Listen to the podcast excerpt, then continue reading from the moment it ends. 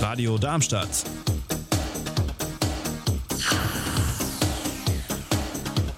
Radadadada.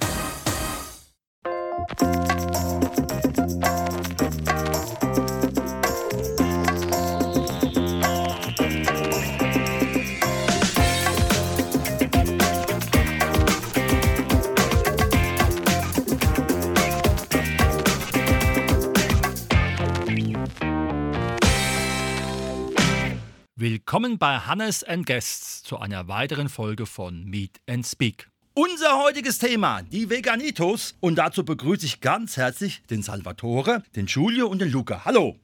Hi, Hallo. schönen guten Tag. Schön, dass wir hier sein dürfen. Hi.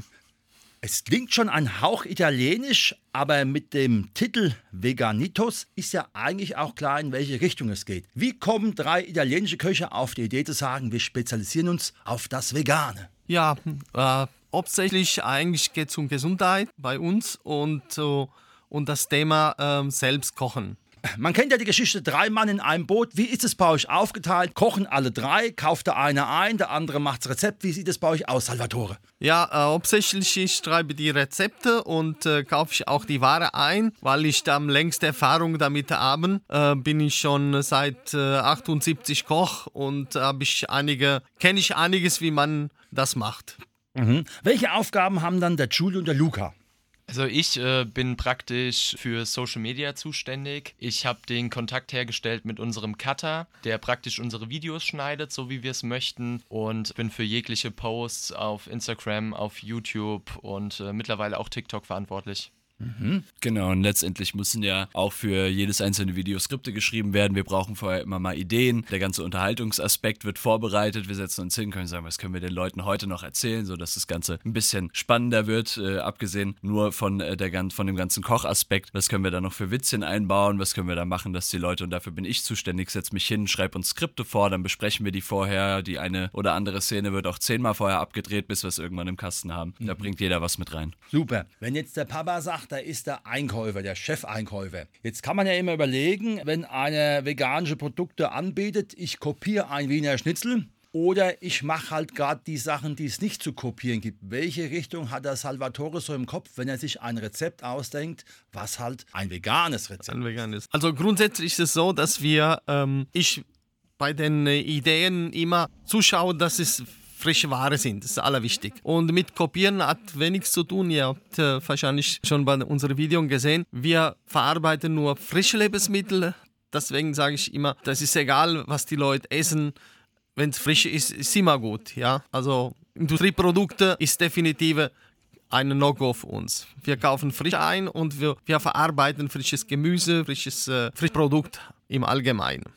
Das geht prinzipiell um die Gesundheit. Industrieprodukte, es ist immer die Frage, was für eine Qualität haben. Deswegen versuchen wir das Ganze zu vermeiden. Und kopieren, pff, ja, ich muss keine Wiener Schnitzel kopieren. Ja. Es gibt andere Gerichte, die man äh, sehr gut machen kann.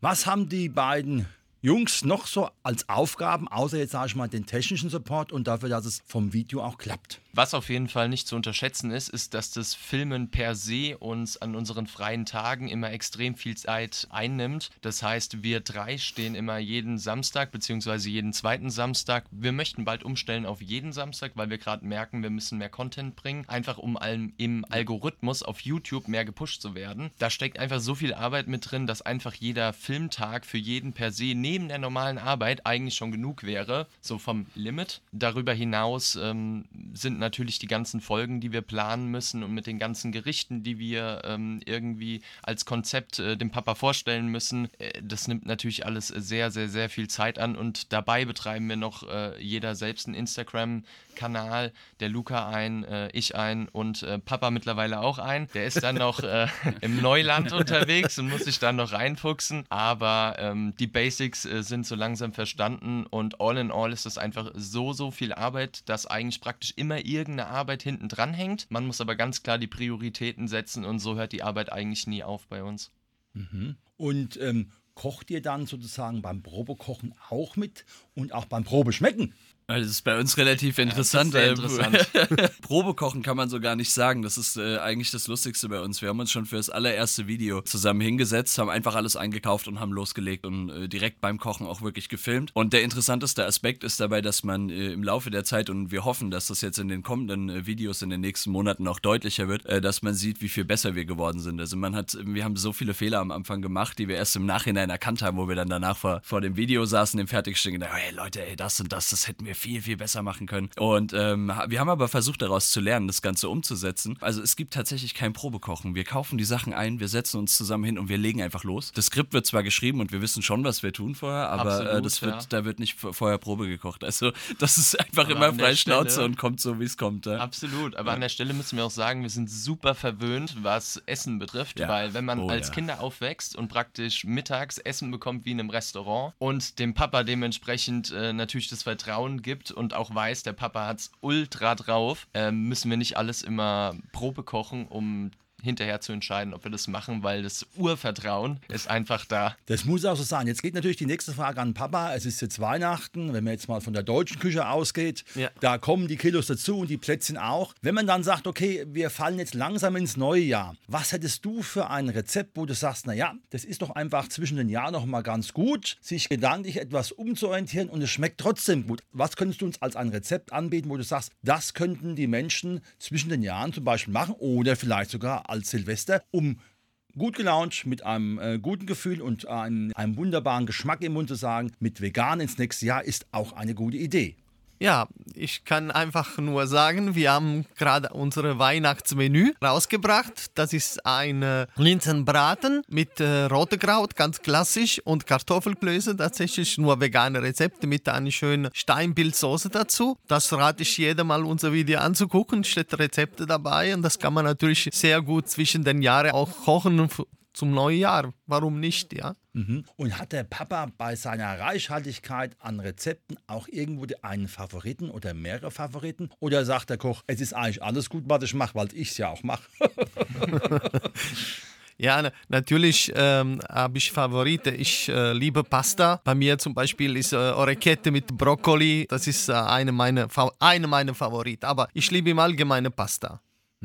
Gut. Können die Jungs noch mal ein bisschen was sagen zu dem Thema der Frische? Ne, der Papa hat ja eindeutig gesagt, es müssen frische Produkte sein. Jetzt muss man natürlich überlegen, wenn ich jetzt als normaler Bürger einkaufen gehe, in der heutigen Zeit, auch mit dem Geldbeutel, ist es ja auch nicht ganz so leicht. Habt ihr da irgendwelche Tipps, wo man sagen kann, da fährt der Papa hin und da könnt ihr, wenn ihr sowas kochen wollt, auch hinfahren? Ja, definitiv. Also ähm, gerade nochmal zum Thema Pasta. Wie man es schon am Namen hört, äh, Papa ist Italiener, kommt aus Italien. Ähm, da wird natürlich Pasta alltäglich gegessen. Das ist praktisch in Italien auch die Speise für, ich sage jetzt mal, jedermann. Es ist sehr günstig, jeder kann drauf zugreifen, die Pasta sind schon fertig. Und äh, wir kochen in verschiedenen Seasons. Und unsere erste Season, so wie es unsere Herkunft bzw. Papas Herkunft möchte, ist die mediterrane Season. Und da machen wir auch ganz viele Pasta und diese auch selber. Und ähm, wo wir sehr oft einkaufen gehen, ist tatsächlich Aldi, weil wir legen auch Wert auf Bioqualität und beim Aldi kriegt man tatsächlich für gute Qualität im Preis-Leistungs-Verhältnis gute Produkte. Das heißt also, man kann durchaus in einem Discounter die Produkte kaufen, die man dann auch nachkochen könnte, ohne dass jetzt äh, der Geldbeutel explodiert, weil ich in einen speziellen Bioladen gehen muss. Mhm, definitiv. Ich würde sagen, zu 80 Prozent unserer Absolut. Produkte kriegen wir aus Ja. Discountern. Äh, wir Und- müssen ja dazu sagen, wir bezahlen das ja alles selbst und äh, das ist erstmal ein großes Minus, was wir machen im Endeffekt. Aber ähm, deswegen äh, gucken wir natürlich auch, dass die Preise sich da nicht übersteigen ins Unermessliche und Aldi oder auch andere Discounter sind da wirklich gute Anlaufstellen, um auch Geld zu sparen. Die, die Frage ist immer natürlich, ähm, mit welchem Bewusstsein mal einkaufen geht. Wenn man natürlich nur durch so einen Laden durch, äh, durchläuft und, und packt irgendwas ein, die Frage ist immer, also ich rate jeder, sich einen Einkaufszettel zu machen und bewusst in so einen Laden reinzugehen und die Ware wirklich aussuchen. Ja, und sich mal sogar, wenn es sein muss, ein bisschen Zeit nehmen und, und gucken. Immer ein bisschen schauen nach, weil man findet immer sehr, sehr gute Produkte auch. Ja. Ist der Papa auch einer, der gerne schöne Nachspeise macht oder geht es eigentlich mehr nur um die Hauptspeise bei euch? Nein, wir machen auch natürlich äh, gern auch Nachspeisen. Zu diesem Menü, zu diesem weihnachtlichen Menü haben wir eine Tiramisu gemacht, ein bisschen spezielle und mit, äh, mit Gewürze und das natürlich, äh, und das ganz vegan natürlich, ja. Mhm. Wo nehmt ihr das Ganze auf? Also ist es dann die Heimatküche oder habt ihr da sozusagen optionale Möglichkeiten, um im Rahmen des Videos auch das so zu gestalten, dass natürlich auch der Zuschauer, jetzt hier halt auch der Zuhörer, es mitverfolgen kann? Ja, das war, ein, das war auch ein ganz, ganz schwieriges Thema am Anfang. Wir haben die Idee schon äh, echt vor einiger Zeit gehabt, zusammen Videos aufzunehmen. Und das allergrößte Problem, das sich uns gestellt hat, war tatsächlich die Location. Wo filmen wir das Ganze? Jede äh, oder die meisten zumindest haben eine Hausküche, die so an die Wand gebaut ist, dass man davor keine Kamera hinstellen kann und sich nur von hinten zu filmen. Ich glaube, da haben die meisten kein Interesse dran, die Videos sich anzuschauen. Und ähm, irgendwann äh, kam mir selber die Idee, dass bei mir zu Hause tatsächlich eine, eine äh, Kücheninsel so gebaut ist, dass sie in die Mitte des Zimmers reinragt und wir eine Kamera vor meiner Kücheninsel platzieren können und haben dann tatsächlich gesagt, okay, wir stellen uns hin bei mir in meiner sehr kleinen, bescheidenen Studentenwohnung und äh, fangen an, bei mir zu Hause zu filmen. Was und, auf äh, Bild sogar sehr gut rüberkommt. Was tatsächlich dann wesentlich besser rüberkam, ja, ganz genau. Also, als, glaube ich, äh, nicht so als äh, Studentenbude identifiziert. Auf gar keinen Fall. Äh, Ich hoffe es zumindest nicht. Gut, aber man muss ja ganz real sagen, ich meine, äh, bei aller Liebe von Kochsendungen, wenn die da in ihren äh, Showroom stehen, das hat ja 99% der Menschheit hat es ja nicht. Ich habe einfach nur in der Regel einen Backofen So äh, und aus. vier Herdplatten und Ja. nicht acht und manch einer hat vielleicht noch einen Thermomix da stehen als äh, Sekundärhilfe, aber im Großen und Ganzen muss man ja sagen, es sollte realistisch sein und dann, wie du es schilderst, ist es ja eigentlich wirklich aus dem Leben für das Leben. Absolut, Absolut, absolut, ja. definitiv. Ja, war uns, das ist auch äh, was für uns gewesen, was uns extrem wichtig war. Die Leute sollen wirklich erkennen, dass das alles, was wir da machen, kein Hexenwerk ist, dass das alles nicht unmöglich ist, nachzukochen. Dass wenn man sich hinsetzt, die Videos guckt und äh, äh, wirklich Spaß dran hat, sich, äh, dass, dass man da das Ganze innerhalb von kürzester Zeit lernen kann und äh, ähm, einfach sein Repertoire an Gerichten, die man sich im Alltag kochen kann, erweitert. Jetzt bin ich ja Pädagoge und ich weiß selbst, dass leider natürlich nicht nur Fastfood, aber da sage ich mal, das Thema Kochen in der Schule nicht mehr ganz so eine große Rolle spielt. Was könnt ihr da mitgeben, dass Kinder und Jugendliche Spaß haben am Kochen? Habt ihr da auch irgendeinen Tipp, wo man sagen kann, ihr könnt es mal daheim probieren, weil Videos von uns auch in die Richtung gehen, dass auch ich mal Mama und Papa bekochen kann? Ich glaube, ganz oft ist die erste Hürde tatsächlich, äh, dass man es nicht so oft macht. Und der erste Schritt, sich mal zu trauen, an, den, äh, an die Bratpfanne zu gehen und mal was anzubraten oder auch mal was selber zu schneiden. Ich glaube, äh, wenn man diesen ersten Schritt überstanden hat und dann mal was zubereitet, was einem dann auch selber schmeckt, dann kommt man eigentlich ganz gut in die Thematik rein. Ja, wie seht ihr das?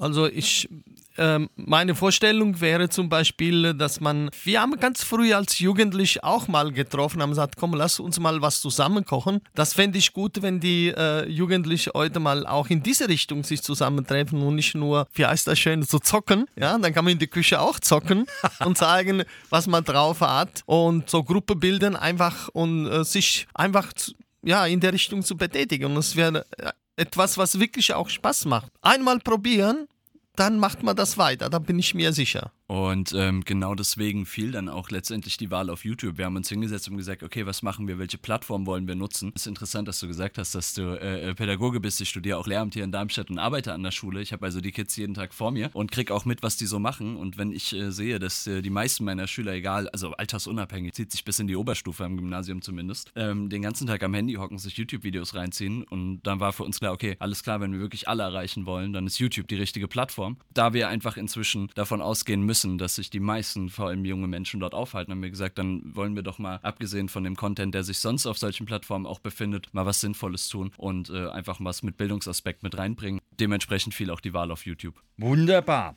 Ja, jetzt habt ihr schon erzählt, YouTube, Instagram.